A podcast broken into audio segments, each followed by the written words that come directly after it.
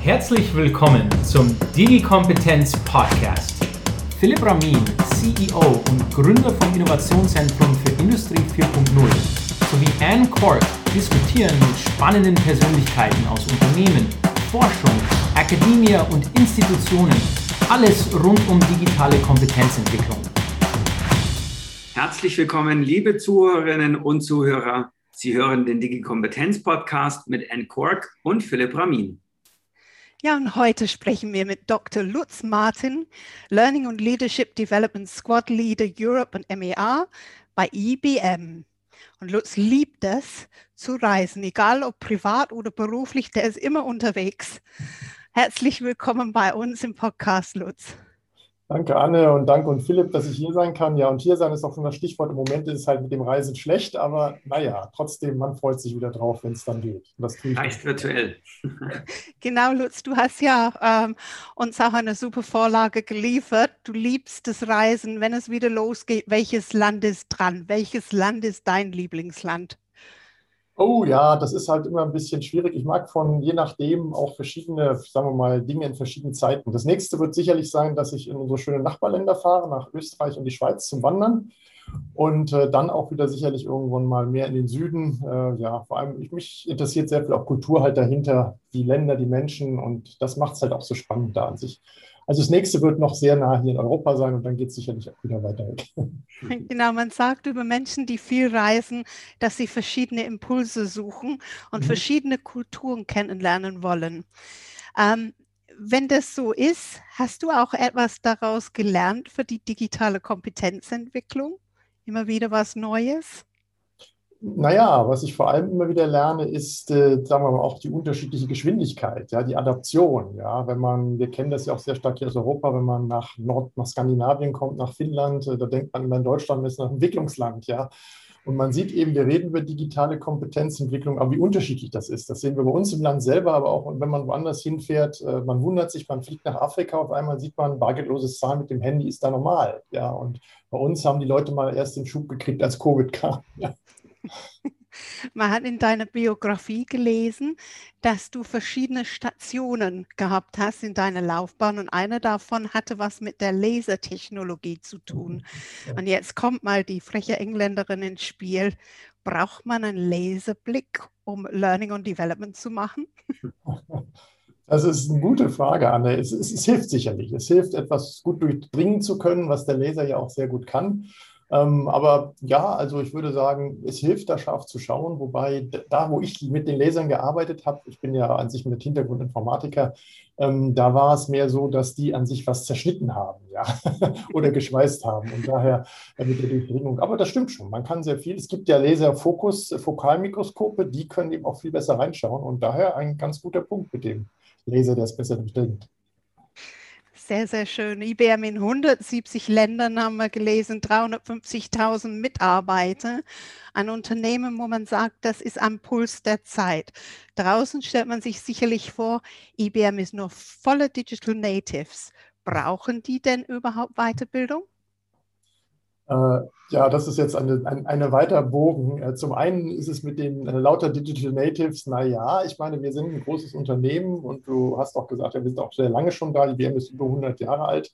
Da haben wir natürlich auch alle Generationen drin, von Babyboomern bis der jüngsten, den Digital Natives. Und jeder hat auch den Anspruch, muss lernen. Und das ist eben auch das, was ich auch so ein bisschen da versucht habe auszudrücken meinem Kapitel, wir müssen das einfach verbessern. Ja, wir kommen aus einer Weiterbildungskultur, die recht langzyklisch angelegt ist, aber inzwischen geht es ja so schnell, äh, da weiß man schon gar nicht mehr, wo einem die äh, wo einem da wirklich der Blick hinführt, was man jetzt als nächstes tun soll. Insofern denke ich, die brauchen das auch. Äh, die haben es vielleicht nur einfacher, weil die schon damit groß geworden sind. Ja, die merken, sie müssen sehr viel schneller lernen. Da heute Snapshot, morgen TikTok und dann lerne ich wieder was.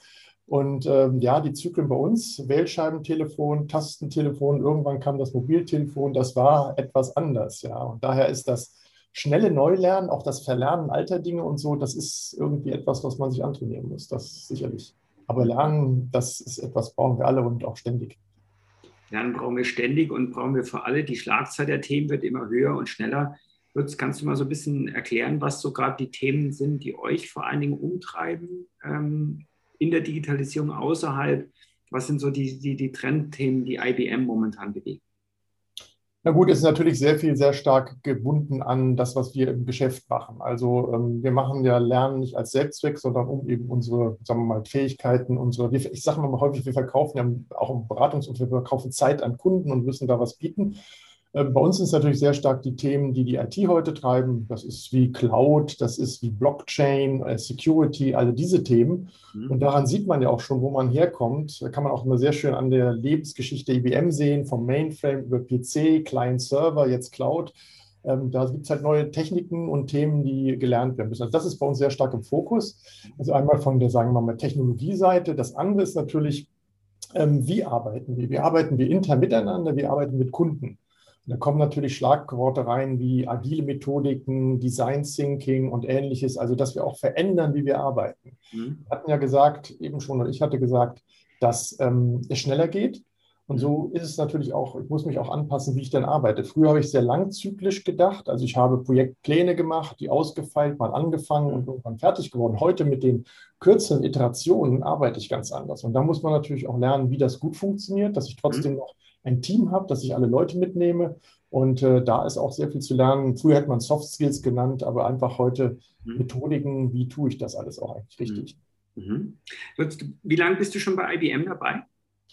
Ach, das ist jetzt schon ja über zwei Jahrzehnte. Ich bin Jahrzehnte. am Anfang im Beratungsbereich gewesen und jetzt seit einer ganzen der Hälfte der Zeit jetzt an sich im Bereich habe ich mich rüberentwickelt im Bereich äh, Leadership Development ja. and Learning. Ja. Was ich ganz spannend finde, ähm, ich habe in meinem sozusagen vor Industrie 4.0 Leben mich sehr viel mit, mit, mit Geschäftsmodellen beschäftigt, sowohl in der Forschung, habe meine Dissertation drüber geschrieben, dann aber auch selber als Berater. Und ähm, IBM haben wir da sehr gerne herausgezogen als, als Beispiel für eine gelungene Transformation von so einem ja, hardware-orientierten Unternehmen eigentlich zu einer ja, Beraterbude oder einem Technologiekonzern. Kann man ja eigentlich, das wäre jetzt mal das, die schönere Bezeichnung. Jetzt, jetzt frage ich mich immer, ähm, wie habt ihr das geschafft? Weil das hängt ja auch ganz viel mit den Menschen zusammen und mit einer Denkweise, wenn man sozusagen früher extrem produktzentriert war. IBM war wirklich so, man hat es mit den Computern verbunden. Mhm. Ihr macht natürlich in den Technologien immer noch was, aber ihr seid ja eigentlich jetzt wirklich ein Technologie, Technologiehaus, ein Beratungshaus oder eine Mischung daraus. Mhm. Kannst du da vielleicht nochmal so ein bisschen zurückschauen, wenn du schon ein bisschen länger dabei bist, was, was dir da so aufgefallen ist, vielleicht gerade aus der menschlichen Perspektive?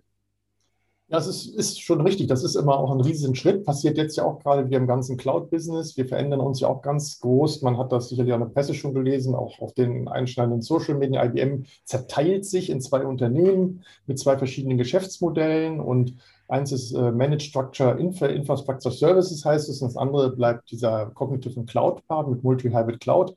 Äh, und das ist immer wieder passiert. Ist genau der Punkt, den du ansprichst, Philipp, ist an sich was ich auch so faszinierend finde, dass mich auch etwas zur Firma gezogen hat, dass immer wieder sich selber neu erfinden. Ja, mhm. es gab, IBM hat angefangen, ich weiß nicht, wer das äh, weiß, es ist so ein bisschen ein Fun Fact auch, hätte ich mal anbringen können, mit Business Machines. Das waren aber im Grunde genommen Maschinen wie zum Beispiel Schneidegeräte für äh, Fleisch in der Metzgerei oder ähm, äh, Ampeln. Ja, das war zu der Zeit, 1910 waren das Business Machines. Und dann kamen Tabular Dating Machines, dann kommen Mainframes und immer wieder kam dieses Reinventing. Und was ich denke, was dabei der wesentliche Punkt ist, man muss Menschen mitnehmen, mitnehmen, Sicherheit geben, dass es geht. Und manches ist natürlich auch eine Veränderung, dass Menschen einfach sagen, okay, ich äh, suche mir etwas anderes und man äh, entwickelt sich über ein Jahrzehnt dann in eine ganz andere Richtung mit neuen Skills, neuen Fähigkeiten. Mhm. Also Hardware zu produzieren ist natürlich was anderes als Beratung beim Kunden zu machen. Mhm. Da ist aber eben gerade auch wichtig, da diese Angebote zu schaffen. Früher waren die natürlich anders als heute, aber um die Leute mitzunehmen, die Möglichkeit zu geben, sich in die Richtung hineinzuentwickeln. Ja. Mhm. Da, da, muss ich noch mal kurz dabei bleiben, weil meine andere Leidenschaft sind nicht nur die Geschäftsmodelle, sondern auch das Innovationsmanagement. Und du hast mir jetzt so eine schöne Vorlage geliefert gerade auch wenn wir über digitale Kompetenzen sprechen, geht es nicht am Ende des Tages eigentlich vor allem darum, dass wir dauerhaft uns neu erfinden können, also über Übergangs- äh, oder, oder umgangssprachlich gesagt, dass wir innovativ bleiben und sind. Ist es das vielleicht die Essenz auch letztlich in dem, was wir tun? Ja, ja, das ist sicherlich die Essenz. Das ist ja auch da ganz gerade an den Beispielen so zu sehen gewesen. Der Punkt ist nur jetzt eben, dass es jetzt schneller geht. Ja, wir mhm. haben dadurch, einmal ist es sehr viel komplexer geworden, also Technik, Technologien splitten sich ja immer mehr auf, ja, genau wie Anne erwähnte Laser, was heute alles Laser machen. Ja, am Anfang war das mal, da hat man was gefunden und damit konnte man irgendwie gut äh, irgendwie Hitze erzeugen, Wärme erzeugen und einen wunderschönen Lichtpunkt. Und jetzt inzwischen ist der überall gegenwärtig, in der Maus, am Computer, überall, ja. Und das, dadurch, dass das so vielfältig wird, muss man sehr viel kleinteiliger und schneller auch lernen. Und das ist, glaube ich, schon ein bisschen Unterschied. Das ist immer sich wieder neu erfinden, ist so. Ich sage mal, es ist eine ständige Verpuppung. Ja, wir verpuppen uns wieder, entwickeln uns, dann kommt wieder ein neuer Schmetterling raus, wenn man es ein schönes Wort fassen will. Äh, aber das dauert natürlich auch seine Zeit. Und äh, es ist gerade diese, ähm, ja, wie heißt das Neudeutsch, diese Neuroplastizität, wieder lernen zu können, das ist äh, einfach ganz, ist leider etwas so, manchen mehr gegeben, manchen weniger gegeben. Vor allem in dem Alter lässt es auch etwas nach. Ein Baby ist da ganz anders. Mhm. Das lernt viel mehr, da ist alles leer. Der Topf ist noch leer, der. Kopf, der Topf und da geht dann alles rein. Ja, und deshalb, aber das Neuerfinden ist absolut, es ist notwendig, sonst können wir gar nicht auch mit den Dingen, die um uns herum geschehen, gar nicht mithalten und das wirklich in einem positiven Sinne für uns auch nutzen. Ja. Mhm. Ich muss da eingrätschen, Lutz, das ist äh, wirklich eine super, super Sache. Beim Baby ist ja alles leer und es kann auch schneller lernen. Bei uns ist die Platte voll. wie, ähm, wie geht man um mit dem Thema Unlearning?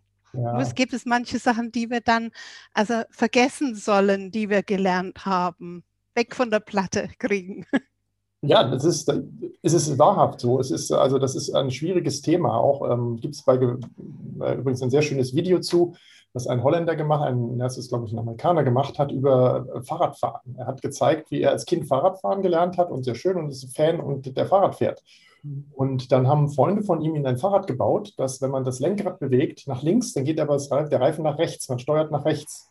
Mhm. Man kann das Fahrrad nicht fahren. Das hat ihm Monate gekostet, bis er das fahren konnte. Sein kleiner Sohn hat das innerhalb von ein paar Wochen gelernt. Mhm. Also diese Neuroplastizität, dieses Ent, Entlernen sozusagen, ist sehr schwierig. Ja, und das ist eben, deshalb dauert das auch Zeit und man muss halt auch versuchen, die richtigen Ansatzwege zu finden, um es zu vermitteln, äh, eben die Leute auch neugierig darauf zu machen, was ist das, was ist drin für mich, warum ist es spannend? Ja, mhm. und das hilft dann schon mehr. Äh, ansonsten, ich nenne es manchmal auch so, steht einem auch Erfahrung einfach im Weg. Ja, man hat viel Erfahrung gemacht und die blockieren auch manche Ansätze, was neu zu machen, weil man eben mit seinem Erfahrungsschatz da auch etwas manchmal blockiert und sagen wir, zurückgehalten wird. Ja. Mhm. Jetzt ist es so mit dem Thema, es macht nicht nur ähm, etwas mit den Lernenden, ähm, wie sich alles verändert. Es macht mhm. etwas mit der äh, Lern- und Entwicklungsabteilung, nehme ich auch an. Du hattest so schön in deinem Buch geschrieben, dass äh, IBM Schrittmacher der, der Technologie ist. Meinst du, dass wir in dieser Abteilung Lern- und Entwicklung auch eine Herz-OP brauchen, damit man wieder Schrittmacher ist? Oder ist das wendig noch? Ja, also mal Herz-OP klingt ja schon sehr hart. Ich glaube, ich sag mal, wenn man in dem Vergleich bleibt, mehr so ein Stand, ja. Wir, wissen, äh, wir können da was einführen. Das ist ja auch die Idee, die wir dabei haben. Ich, ich sage immer zu, wir haben natürlich die glücklichen Umstände als Unternehmen. Wir sind selber ein IT-Unternehmen. Dadurch können wir uns selber Dinge auch entwickeln leichter. Ähm, und wir haben schon, du liegst da gar nicht so falsch, ein Stück Herz-OP gemacht, als wir gesagt haben, okay, wir brauchen diese digitale Learning-Plattform. Wir sehen eigentlich, wir haben ein ganz neues Lern-Ökosystem mit ganz anderen Quellen, eben auch sehr viele digitale Quellen und eine Unmenge an Elementen, die da reingehören. Und die kann man gar nicht mehr äh, so im klassischen System, viele kennen aus dem Lernbereich LMS, Learning Management Systeme, kann man klassisch so gar nicht mehr bewältigen. Mhm. Und da haben wir schon ein Stück kleine Herz-OP vielleicht gemacht, indem wir diese Plattform sozusagen als das zentrale Element für uns aufgebaut haben, wo auch ganz klassische Sachen drumherum sind. Das heißt nicht, dass wir nur noch äh, mit 3D-Brillen rumlaufen und Avatare sind, aber ähm, schon, dass man eben sehr stark äh, das Angebot verbessert, ausbaut und eben auch ähm, ja, sagen wir mal, die Qualität für den Einzelnen verbessert. Ja, also es wird sehr viel mehr personalisiert, was wir nicht nur bei Lernen sehen. Das sieht man jetzt bei Nike, ja, wo ich mir meine personalisierten Sneakers bestellen kann. Und das Gleiche passiert eben auch dann in dem Bereich Lernen, dass es viel mehr auf mich zugeschnitten wird. Wobei wir denken eben auch, das hilft auch, weil die Menschen sehen, hey, it's more in for me. Ja, also ich habe mehr, was auf mich tatsächlich passt. Mhm die äh, personalisierten Stickers gibt es natürlich auch bei Adidas, um mal auch das Gegengewicht ein bisschen hervorzuheben äh, als Adidas-Träger. Nein, ähm, keine Werbung machen. Sehr, sehr, sehr schönes Beispiel, sehr schönes Beispiel. Ähm, äh, Lutz, du hast gerade den Begriff des äh, Lernökosystems erwähnt. Das ist ein spannender Begriff, mit dem wir uns auch äh, bei der IF0 sehr intensiv auseinandersetzen. Könntest du äh, vielleicht für unsere Zuhörerinnen und Zuhörer den Begriff noch mal ein bisschen erklären und welche Erfahrungen ihr da gesammelt habt und vielleicht auch ein bisschen beschreiben, wie das Lernökosystem Ökosystem der IBM denn aktuell aussieht. Ja, vielleicht so ein bisschen vom Hintergrund. Früher haben wir auch, wie üblich an sich, sehr klassisch Schulungen gemacht. Also wir haben Schulungen intern oder externe Schulungen gemacht, ja, also angeboten und die wurden natürlich sehr viel im Klassenraum gemacht und kam dann die Technologieentwicklung dazu, was uns geholfen hat, dass man eben virtuell, wie wir heute hier zusammen sind, Dinge machen kann. Und ähm, da haben wir natürlich gesehen, dass wir auf einmal sehr viel mehr Dinge einbinden können, würde ich mal sagen, in dieses, in dieses Lernökosystem. Ich würde mal als Ökosystem ein Beispiel nehmen, was vielleicht mancher besser begreift. Nehmen wir uns so Buchungsplattform Hotels an. Ja, da habe ich eben Hotelkunden, ich habe Hotelanbieter, ich habe Reiseanbieter, ich habe die verschiedensten Nutzer. Ich habe dann auch noch Nutzer, vielleicht die es auswerten nachher äh, von irgendwelchen Branchenverbänden und ähnlichem. Die alle sind dann sozusagen verkoppelt. Und das haben wir im Grunde genommen versucht jetzt nachzubilden für uns Mhm. Ähm, dass wir sagen, wir haben Lernangebote, die kommen von uns, aber die kommen auch aus dem Netz irgendwo, die kommen von externen Anbietern, die wir einkaufen, also Inhalte, die auch Geld wert sind, die man einkaufen muss. Mhm. Wir haben dann die natürlich die Benutzer, wir haben dann unsere HR-Abteilung, die sehen möchte, was wird konsumiert, was brauchen wir, wo geht es hin. Und wir können eben natürlich, das ist für uns das Wesentliche im Grunde genommen gewesen, auch dadurch, dass wir diese Daten haben, mhm. damit was anfangen. Wir können Trends entwickeln, wir können gucken, wenn wir sagen, wir brauchen neue Fähigkeiten, haben wir Angebote, die genutzt werden, welche Leute nutzen die und so weiter. Wir haben ja sehr viel mehr Möglichkeiten, Einsichten dazu kriegen, mhm. Feedback zu kriegen, wie wir es verändern, verbessern können und dann entsprechend zu justieren. Mhm. also das, das, Ökosystem ist im Grunde genommen, man kann sagen, ganz viele ja, Schnittstellen da rein und dann eben eine Maschine in der Mitte, die etwas macht und dann etwas zum äh, Nutzer hin mhm. präsentiert. Ja. Hab, habt ihr da auch schon Erfahrungen, hm, was sozusagen jetzt so ein bisschen der, der Output oder der Nutzen oder die Verbesserungen waren? Ähm, auch vielleicht so ein bisschen die Reaktion von Seiten ähm, ja, eurer, eurer Lernenden? Gibt es da schon Reaktion und, und hat sich dadurch vielleicht auch die Lernkultur schon bei euch ein bisschen verändert, wenn du das jetzt vergleichst, vielleicht mit vor fünf Jahren oder vor zehn Jahren? Das sicherlich, ganz bestimmt. Also wir haben sehen heute natürlich, das liegt jetzt aber nicht nur an dieser Lernplattform, es liegt natürlich in Summe daran, wie sich unsere Welt verändert hat in der Richtung. Ja, also gerade mit Internet und Angeboten, wenn ich heute was suche, kriege ich YouTube-Videos, TED-Talks und was alles es da gibt, Podcasts, ja, wir sind ja gerade dabei, einen zu erstellen. Einem, ja. genau. Und insofern, natürlich hat sich die Lernkultur verändert. Und das ist auch einer der Gründe. Die Leute ähm, sehen ja heute auch, ja, es ist gut, manche Dinge, gerade wo wir sozial interagieren, da müssen wir jetzt Menschen zusammenkommen. Das ist auch das, was uns sehr stark fehlt im Moment durch diese ganze Pandemie. Aber es gibt viele Dinge, wo ich auch sage, naja gut, ich äh, sitze halt im Zug oder ich sitze morgens in der S-Bahn, da kann ich einen Podcast hören oder ich kann mir ein kleines Video angucken, was ja auch Lernen ist. Ja. Lernen findet ja an viel mehr Plätzen heutzutage statt. Also dazu dein Punkt, Philipp, genau die Lernkultur hat sich da geändert. Auch wieder dadurch eben zu dem Thema mit dem, äh, mit dem neuesten jungen Generationen, Millennials und äh, Gen Y, Gen Z und so fort ja, natürlich, die gehen das anders an, ja, und äh, vielfach jedenfalls. Und das bilden wir natürlich ab versuchen wir auch zu machen. Nämlich wer zu Hause Facebook, LinkedIn, sonst was nutzt und kommt in eine Firma und sagt, was habe ich denn hier für eine Plattform? Ja, da muss ich noch so im Greenscreen einzelne Buchstaben eintippen. Das ist dann eine, etwas, was nicht gerade das Ganze fördert. Und das haben wir versucht natürlich auch gerade so auf die Benutzer etwas, sagen wir, attraktiv zuzuschneiden, würde ich es nennen, ja. Mhm.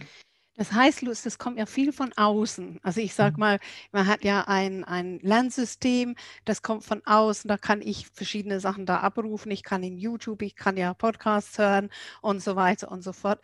Heißt das, dass das Lernen voneinander gestorben ist oder brauchen wir das Lernen miteinander peer-to-peer -peer sehr stark?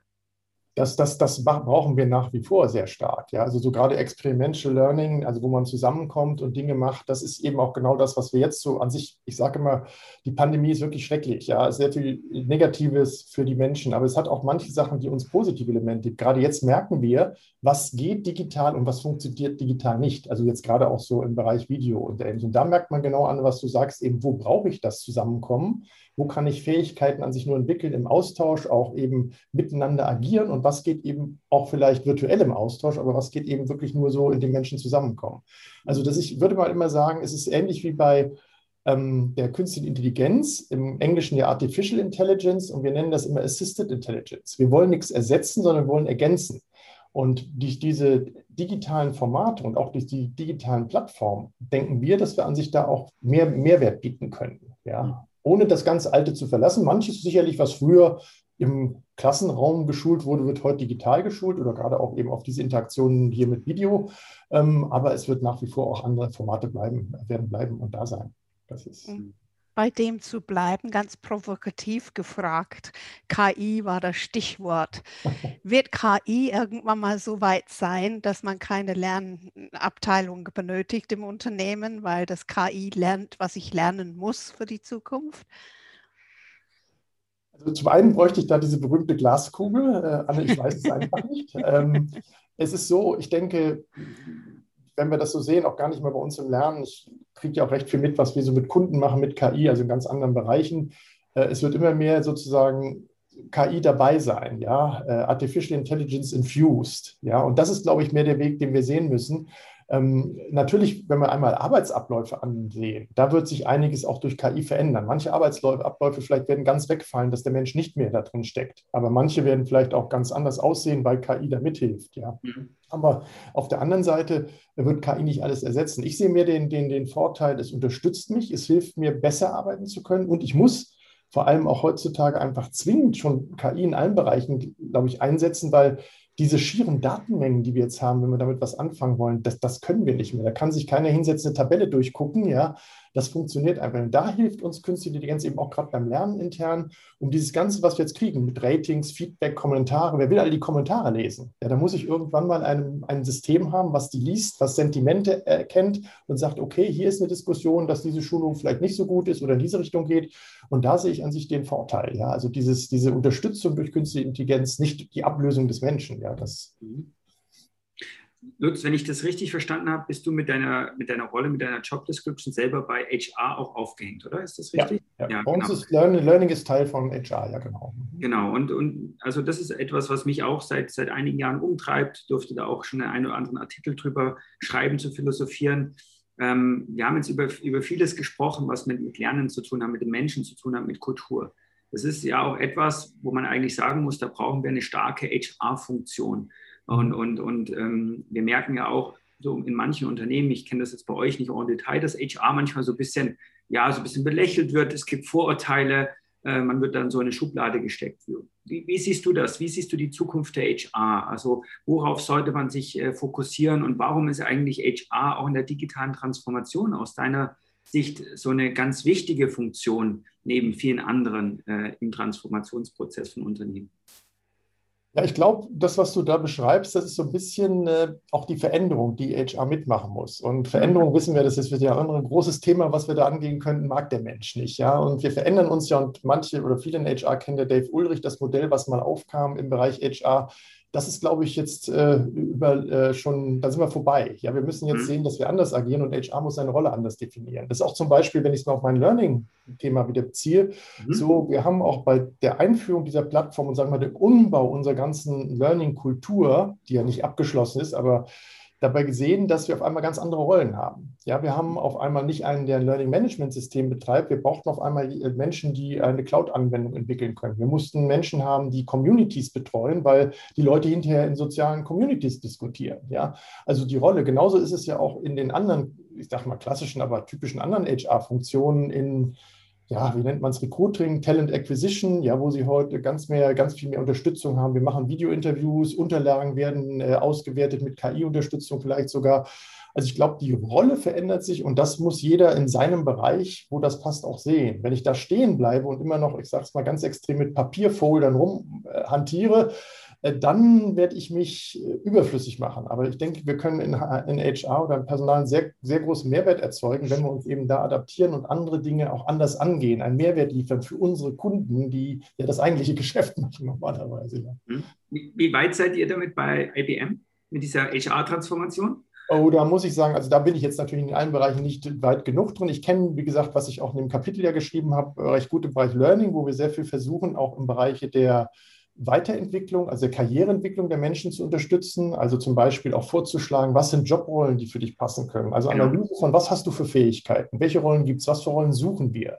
Und da eben einen, einen Abgleich hinzufinden, guck mal, das ist, du machst sehr viel in diese Richtung, ist nicht das vielleicht auch mal eine Zukunftsrolle, äh, die ja von Business definiert wird, die wieder sagen, wir brauchen diese Leute. Ja? Und das ist etwas, wo wir sehr stark da reingehen, wo wir auch, ich denke schon, recht gut sind, aber wie gesagt, die Reise ist noch längst, längst nicht abgeschlossen. Ja. Wir sind alles Reisende. Genau. Genau, Lutz. Also ähm, wenn wir jetzt also IBM hören, ich, ich, bin mir relativ sicher, sehr viele Leute draußen hören IBM und denken sofort an den berühmten Watson. Ne?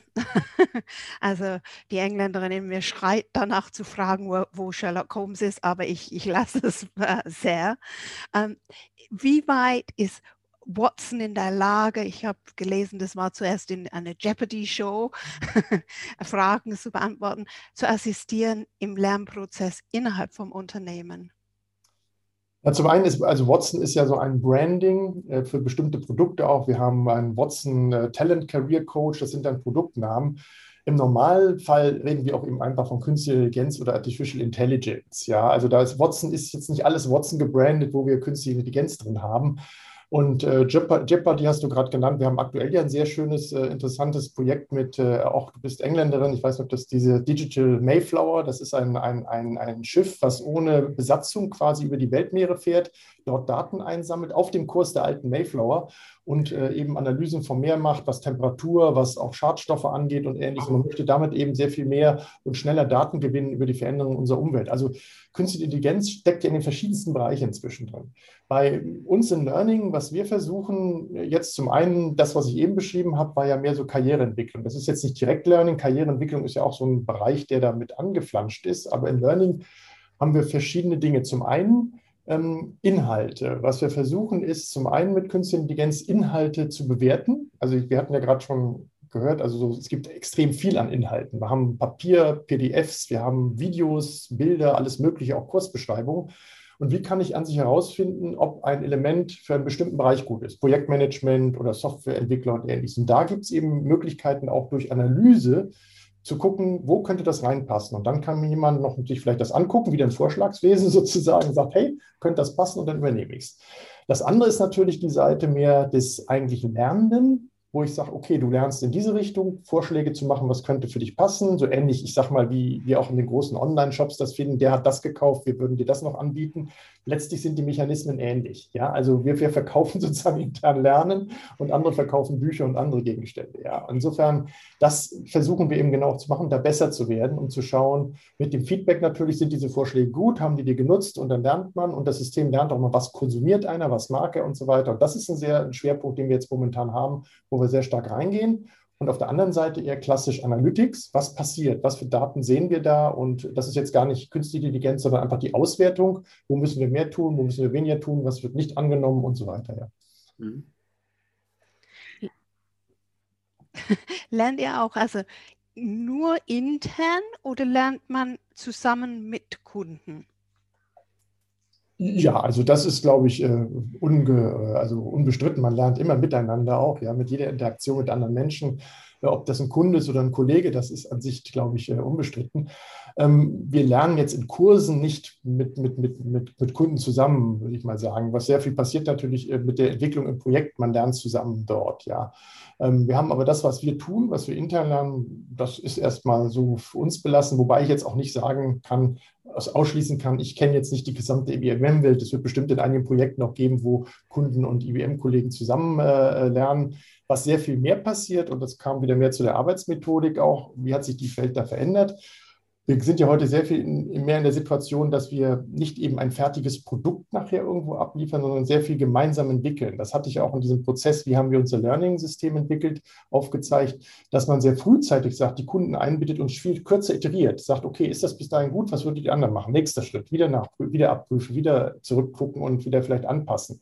Und da ist natürlich an sich schon das, was du beschreibst, drin. Da lernen wir miteinander, weil derjenige, der es angefordert hat, sozusagen der Kunde sieht, okay, das haben wir jetzt gemacht, das haben wir doch anders vorgestellt, machen wir es so. Und dann lernt man miteinander an sich in die richtige Richtung dazu gehen und am Ende ein Ergebnis, für, äh, das für alle gut ausschaut, herauszubekommen. Ja. Mhm. Jetzt äh, ist der IBM natürlich ein hochinternationaler äh, Konzern, eine amerikanische DNA. Wie siehst du so dieses ganze Kompetenzthema so ein bisschen aus deiner internationalen Perspektive? Also vor allem auch, gibt es da Unterschiede auch in der Art und Weise, wie man digitale Kompetenz sozusagen definiert, wie man es operationalisiert? Ähm, hast du da vielleicht ein paar Einblicke für uns, wie sich das so auch unterscheidet? Vielleicht gerade USA, Deutschland, gibt es da Vor- und Nachteile oder sowas? Ach, ich tue mich immer schwer mit der Bewertung Vor- und Nachteile, weil ähm, es hat an sich alles immer zwei Seiten. Ja, das wissen, ja. was ein bisschen abgegriffen ist, aber so. Ähm, wir sind natürlich gerade in Europa sehr stark, was gerade eben Digitalisierung angeht. Und das weißt du sicherlich viel, viel besser, Philipp, als ich, wenn du in die Dinge reingeguckt Sehr viel durch natürlich Datenschutz, äh, Privacy, Richtlinien, ähnliches mehr, sagen wir mal, gebunden, was wir tun können. Ja, da sind äh, andere Länder und nehmen wir meinetwegen die USA vielleicht viel offener. Das geht viel schneller. Man, man kann viel schneller Daten auswerten, auch direkt mit Namensbezug, nicht anonymisiert und alles Mögliche. Ähm, ob besser oder schlechter, ich würde sagen, man kann da natürlich schneller lernen, wenn man schneller was tun kann. Nur auf der anderen Seite finde ich sozusagen dieses von Anfang an sich auch Gedanken darüber zu machen, ähm, was ist gut und nicht gut, auch gerade durch die Datenschutzlinien ähnlich an sich sehr gut. Wie wir nennen das immer Security in ein Produkt einbauen von Anfang an und nicht, ich baue jetzt mal ein Auto am Anfang, Ende gucke ich an, was muss ich noch einbauen, dass das Auto sicher wird. Ja, und das ist, glaube ich, ein Punkt, warum das gar nicht so schlecht ist, dass wir an sich Standards setzen. Das sehe ich auch viel von der Zusammenarbeit mit Kollegen aus dem Ausland, gerade auch in den USA, die sagen, naja, es ist bei euch schwieriger, aber wenn wir das geschafft haben, wissen wir, dass es gut ist und für alle passt. Ja? Ich will nicht sagen, Gottes Willen, wir setzen mit unserer Komplexität hier in Europa einen Goldstandard, aber wir, wir heben auch die Qualität eben dessen an. Ja, und mhm. man sieht das ja auch gerade die ganzen Diskussionen darum, was denn so passieren kann, wenn Datenlecks da sind und ähnliches. Das, also es ist anders, es ist unterschiedlich, aber ich würde gar nicht mit besser und schlechter ähm, da argumentieren. Es ist einfach auch ein anderes Vorgehen. Ja. Wir haben natürlich, wie du richtig sagst, im Unternehmen in Summe eine, eine, relativ große Komplexität, weil wir uns mit allen lokalen Regularien natürlich auseinandersetzen müssen. Und wir haben auch eben intern Produkte, die wir nutzen, die sehen in einem Land, haben die ein bisschen andere Funktionen als im anderen, weil das dort nicht genauso geht. Ja, das ist halt dann normal. Philipp und ich waren ganz, ganz fasziniert, als wir gelesen haben, dass der CEO von IBM, der Arvind Krishna, ähm, bestimmte Punkte für den Karrierefortschritt bei IBM festgelegt hat. Und eine davon ähm, wirklich die Entwicklung der eigenen Neugierigkeit ist. Und wir haben auch gelesen, dass IBM die Charakteristika von ähm, Neugierigkeit untersucht hat. Lutz, was kam dabei raus? Jetzt also bin ich hat, neugierig. so unser CEO, der David Krischer, hat es nicht fest, er hat es erwähnt, er hat äh, regelmäßig, äh, das ist auch amerikanischer Tenor, so ein Office Hours, wo er Dinge erzählt, was so ihn umtreibt, Fragen, die er gestellt kriegt und genau da kam das raus, das ist recht. Ja, wir haben mal, also das hat jetzt nicht er gemacht, unser Chief Learning Officer, also der Gordon Fuller, ähm, der hat eine Studie gemacht, gerade im Bereich, wo sehr viel gelernt wird in unserem Research and Development Einheiten und hat, die haben sich angeguckt, was treibt diese Leute eigentlich an? Ja, was ist für die Lernen und wodurch kommt das? Und dabei kam eben raus, äh, die Menschen, das ist natürlich da ein bisschen auch stärker ausgeprägt in der Forschung, da sie neugierig sind, lernen sie sehr viel. Ja, sie mhm. hinterfragen Dinge ständig, sie gucken rein, sie lesen sehr viel. Und die Idee war dabei eben zu sagen, naja, wie kann ich meine eigene, sagen wir mal, Lernfähigkeit verbessern? Ja, wenn ich jetzt eben nicht so einen eigenen Antrieb habe und da kamen eben bei der Studie bestimmte Dinge raus, sehr viele Dinge hinterfragen, ja, auch mal einfach einen breiteren Blick bilden, nicht nur immer in seinem Bereich bleiben, sich mit einem, sagen wir mal, ja, vom, vom Wissen her diversen Netzwerk äh, äh, zu befassen, also mit Leuten auch zu reden, die ganz andere Themen haben als man selber.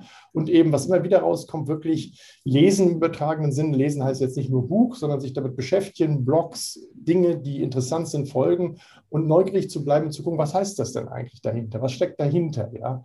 Und das machen diese Menschen sehr ausgeprägt. Und das war so die Idee an sich zu sagen, ja, wenn ihr jetzt wirklich, ähm, ihr müsst an sich eure Neugier im Grunde genommen immer reizen, dann lernt ihr automatisch auch mehr. Ja, das war so der Antrieb, der da ein bisschen äh, hintersteckte. Hat in diesem Zusammenhang auch der Think Friday damit was zu tun? Muss ich äh, nur am Freitag, Freitag neugierig sein oder insbesondere am Freitag, um dann die Woche zu verdauen und aufs Wochenende zu gucken? Kannst du unsere Les äh, Zuhörerinnen und Zuhörer da mal aufklären, was es mit dem Think Friday auf sich hat bei IBM? Ja, das ist an sich äh, ein Stück wieder auch ein Thema rund ums Lernen. Wir hatten ja eben schon mal über die Plattform gesprochen und was wir alles so tun. Jetzt ist natürlich so, wie, ver, wie, ver, wie verankere ich eine Lernkultur? Ja, mhm. ich kann jetzt sagen, ich habe eine neue Plattform, Leute, ist eine Plattform, nutzt die mal, ja, und lernt mal mehr oder so. Und man wird sehr schnell erfahren, das, das funktioniert alles nicht. Und was wir gemacht haben, ist, wir haben verschiedene, wir haben auch, es gibt verschiedene Lernertypen. Ja, es gibt ja Menschen, die ganz unterschiedlich, wir haben gerade erfahren, die ganz neugierigen, die lernen sowieso von alleine und wir sehen auch immer dieselben Leute, die ganz viel lernen. Ja, aber wie kann ich alle mitnehmen? Und 2013 hat unsere damalige Vorstandsvorsitzende Ginny Rometti hat die ein Konzept, Satz mal veröffentlicht. Das hat sie natürlich jetzt nicht allein entwickelt. Das hieß Think 40. Und Think 40 war die Idee, dass jeder Mitarbeiter sich mal bewusst macht, dass er mindestens 40 Stunden in Lernen im Jahr investiert. 40 Stunden im Jahr. Ja, aber es ist jetzt nicht gemeint, 40 Stunden im Klassenraum zu sitzen, sondern er sollte gucken mit seiner Führungskraft auch zusammen ein Gespräch, was mache ich eigentlich? Ich mache Kurse, aber ich gehe vielleicht auch auf einen, auf einen Kongress. Ich lese ein Buch zum Thema und so weiter. Und äh, das ist im Grunde genommen so ein bisschen Mantra gewesen. Am Anfang natürlich auch, läuft etwas schwierig an und inzwischen ist das sehr gut. Wir haben da, was hatte ich auch geschrieben, ja irgendwie über 70 Stunden im Mittel, wobei das erstmal nur Quantität ist. Aber Qualität kann man sich natürlich auch mit der Zeit ein bisschen angucken. Und dazu kam dann eben noch, wie, haben wir, wie können wir es auch verankern? Das ist ja immer ein Riesenthema. Es lernen, wann soll ich das denn jetzt machen? Samstags, sonntags oder abends, wenn ich auf dem Sofa sitze? Und da hat man gesagt, wir wollen noch ein bisschen das fördern und hat gesagt, okay, wir machen die Idee nicht zwingend. Wenn einer jetzt ein Projekt mit einem Kunden hat, dann kann er da vielleicht nicht den Freitag jetzt mit dem Team was tun. Aber wir wollen grundsätzlich sagen, wir machen den Sync Friday. Da bieten wir Sachen über Web an. Was macht die IBM gerade in Blockchain, in Cloud? Aber auch die Teams können sich mal zusammenfinden und was machen. Oder man lernt individuell. Aber einfach das sozusagen, das Bewusstsein, hey, es ist mal wieder Sync Friday, denk mal dran, tust du auch was, lernst du auch, dass da so ein bisschen das innen verankert wird, so als Habitus, als Ritual. Ja, das war sozusagen eine so eine, man kann sagen, so ein bisschen eine Change-Management-Strategie in dieser, in dem Wandel der Lernkultur. Ja. Mhm. Ich bin viermal stehen geblieben, als ich einen Satz bei dir gesehen habe oh. im, im äh, Buch, weil ich das faszinierend finde, diese Gedanke. Du hast geschrieben, digitale Kompetenzentwicklung soll ein Spaziergang im Park sein, äh, viel eher als ein Marathon. Wie hast du das gemeint? Ähm, weil jeder, den ich kenne, sagt, wow, wie komme ich hinterher mit dem Ganzen? Also von einem gemütlichen Spaziergang hat das selten was zu tun, aber die Idee, die finde ich richtig gut. Ja, es ist immer schwierig mit den Metaphern. Die Metapher selber stammt auch, ehrlich gesagt, bin ich natürlich fair, nicht von mir. Die hat ein äh, Chef von mir mal gewandt. Die Idee war dahinter. Ähm, wir haben sehr viel wenn man es ganz extrem ausdrückt, auch so Gefangene im, im, Klassenraum. Ja, Leute sollen Schulung machen, müssen da rein und oder ihr macht das jetzt alles bis dahin. Das funktioniert meist nicht. Man muss auch versuchen, diese Freiräume zu schaffen, auch was ich meinte, eben gerade die verschiedenen Lernertypen mitzunehmen. Ja, und dazu gucken eben jetzt, Lernen wird nicht dadurch gut, dass ich mehr und schneller mache, sondern einfach auch wiederhole. Ja, dass ich das auch einfach langsam einsinken lasse und das so ein bisschen das Bewusstsein, wie Lernen funktioniert. Wir sind ja nicht alle studierte Erwachsenenbildungsmenschen, sondern viele sagen, naja, ist doch ein Kurs gemacht, dann können die Menschen das. Ja, dass aber auch Anwendung und dann vielleicht nochmal wieder sich mit dem Thema neu zu beschäftigen dazugehört. Das war so der Ausdruck, eine gewisse Entschleunigung beim Lernen kann helfen, anstatt so eine Druckbetankung. Ja, mhm. das ist an sich so die Idee dahinter. Entschleunigung beim Lernen, das ist ja etwas, was wir richtig gut mitnehmen können. Ne? Lutz, ähm, also zum einen würde ich erstmal gerne wissen, wie du eigentlich selbst am liebsten lernst. Und mhm. das, das, das Zweite, was mich auch nochmal interessiert, weil das treibt mich auch persönlich um, ich habe, sag mal, sinngemäß dazu auch selber einen Beitrag im Buch geschrieben, wie wir auch noch mehr unsere Führungskräfte und vor allem auch unsere Top-Führungskräfte zum Lernen bewegen können. Nicht, dass die das immer nicht wollen, aber sie sind natürlich auch so eingeschnürt in Verantwortlichkeiten und in Themen, dass das dann immer so ein bisschen hinten runterfällt, so als, naja, als Mußeaufgabe. Und ähm, das ist etwas, wo ich glaube, dass das ähm, ganz entscheidend ist für diese, für diese Transformation auch der, der Lernkultur, dass wir auch unter den Führungskräften eine echte Lernkultur bekommen, wo das zur Routine wird und auch als Kernaufgabe gesehen wird, genauso wie ich meine KPIs vielleicht checke. Hast du dazu für uns ein paar Gedanken, Lutz? Ja, erstmal vielleicht zum eigenen Lernen. Also ja. ich bin an sich ein, ein, ein, sehr sozialer Mensch. Ich lerne gerne auch in einer Gruppe, ja, mit anderen mhm. zusammen. Also wenn wir neue Inhalte haben, neue Kurse, Assessment Center, ist mir schön, wenn man mit den Leuten zusammen ist, jetzt halt virtuell und gemeinsam dadurch geht, sieht, was funktioniert und nicht funktioniert. Also das ist für mich immer an sich am angenehmsten.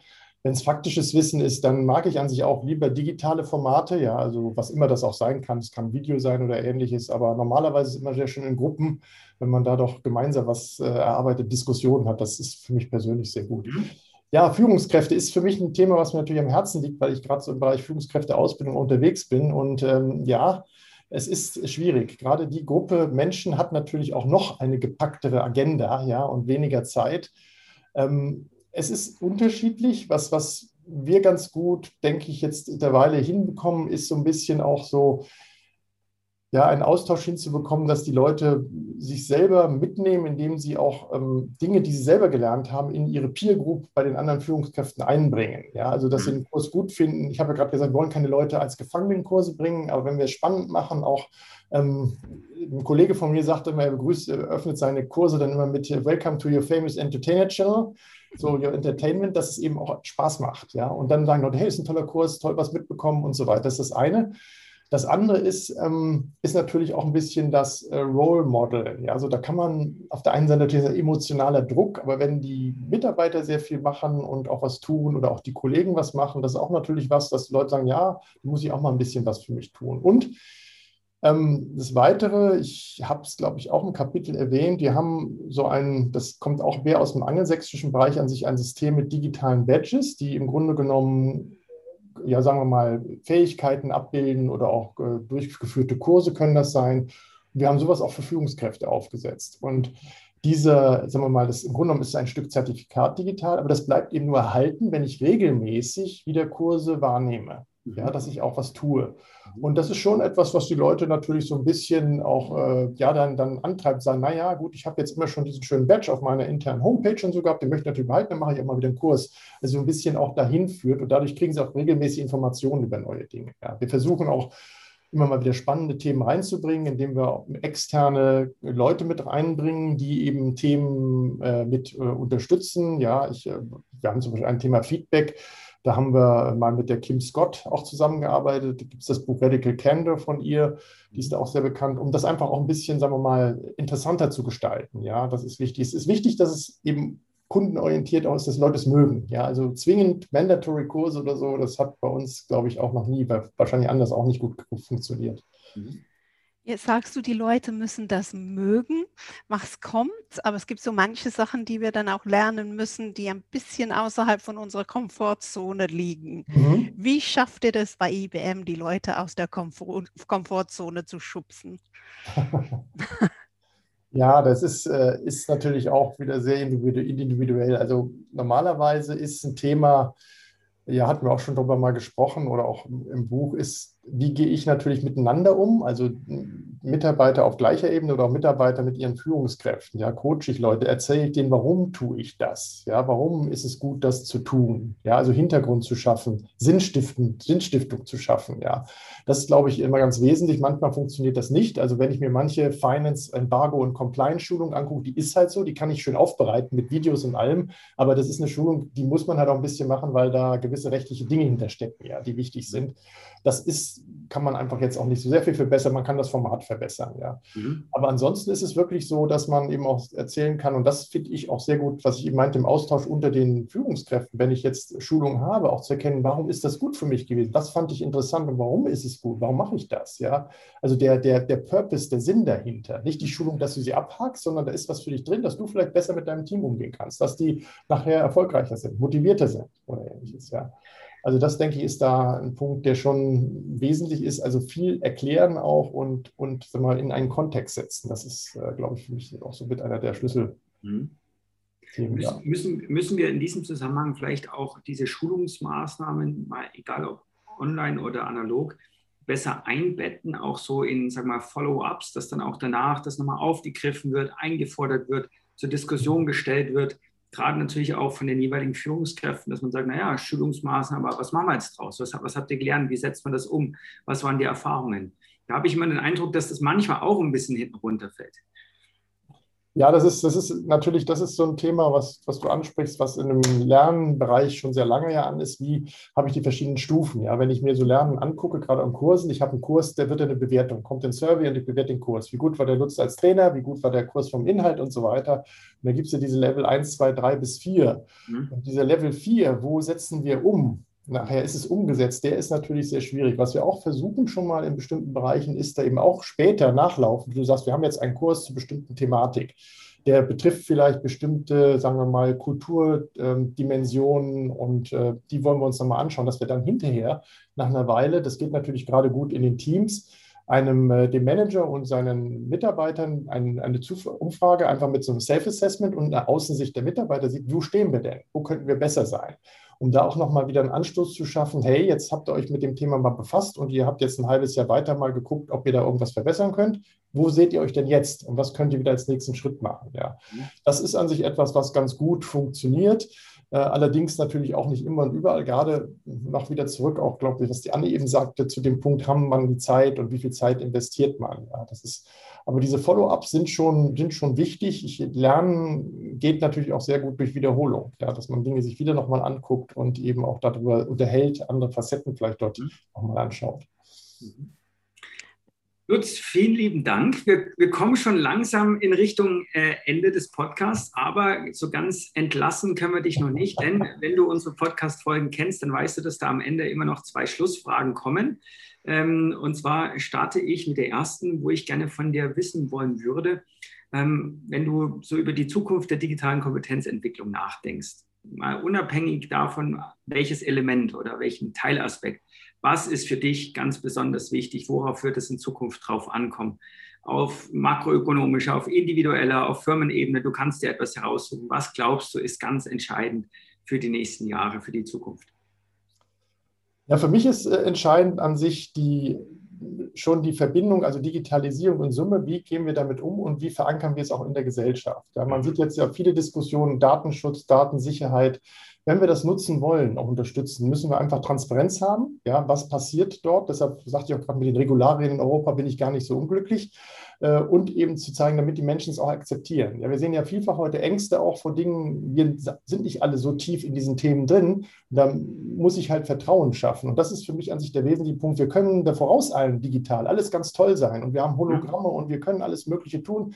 Aber die Leute akzeptieren es nicht. Ja, sie nehmen immer noch Bargeld statt äh, bargeldloses Bezahlen. Dann können wir noch so viel, wenn wir das Vertrauen nicht daran schaffen. Das ist für mich an sich key, die Verankerung. Ja, die Technologie, da mache ich mir keine Sorgen. Da sind genug dran, die es nach vorne treiben. Aber wie schaffen wir auch das in die Gesellschaft verankern, das da reinbringen, dass die Leute sagen, hey, das ist eine gute Sache. Ja, da glaube ich, das ist etwas, was mir hilft. Lutz, ich komme um die Ecke mit meiner beliebten Negativfrage. Was sollten wir auf gar keinen Fall tun? Die No-Gos, wenn es um digitale Kompetenzentwicklung geht. Ja, da gibt es sicherlich einiges, einiges. Ja. Ähm, nur, also mal digitale Kompetenzentwicklung, ähm, No-Go, für mich ist an sich da der, die Richtung, ähm, ja, wie soll man sagen, es vielleicht auch zu übertreiben. Ja, also Digitalisierung um jeden Willen, um jeden Zweck. Ich sage immer so, die sinnstiftende Sache macht es Sinn. Ja, jeder, jeder erkennt bestimmte Dinge und sagt, okay, das macht Sinn für mich. Ja, muss ich immer digital sein und muss ich das jetzt in der Form schon digital ausprägen? Also wir sollten immer noch mal angucken, was wollen wir eigentlich erreichen? Was ist der Sinn dahinter? Und dann gucken, können wir das machen und macht das Sinn? Ähm, vielfach gibt es Entwicklungen, die gehen in eine Richtung, ja, wir nachher wundern wir uns, dass es an sich sehr ärgerlich ist, irgendwelche Dinge gibt, die wir gar nicht haben wollten. Und das, denke ich, ist äh, an sich wichtig. Wir sollten immer hinterfragen, ist es ein Nutzen, bringt es einen Mehrwert? Ja, und warum machen wir das? Warum tun wir das? Das ist, glaube ich, wichtig. Wenn wir das nicht tun, das wäre für mich das No-Go, einfach ähm, zu entwickeln, ohne da wirklich zu sehen, bringt es uns allen persönlich, individuell auch als Gesellschaft äh, einen Mehrwert. Ja ein besseres Schlusswort kann man sich nicht wünschen. Ja, wir müssen über den Nutzen nachdenken, wir müssen ihn verstehen und dann klappt es natürlich auch viel besser mit der Kompetenz, wenn man weiß, wofür man eigentlich das alles tut. Nicht zum Selbstzweck, das kann man ja immer wieder nur betonen.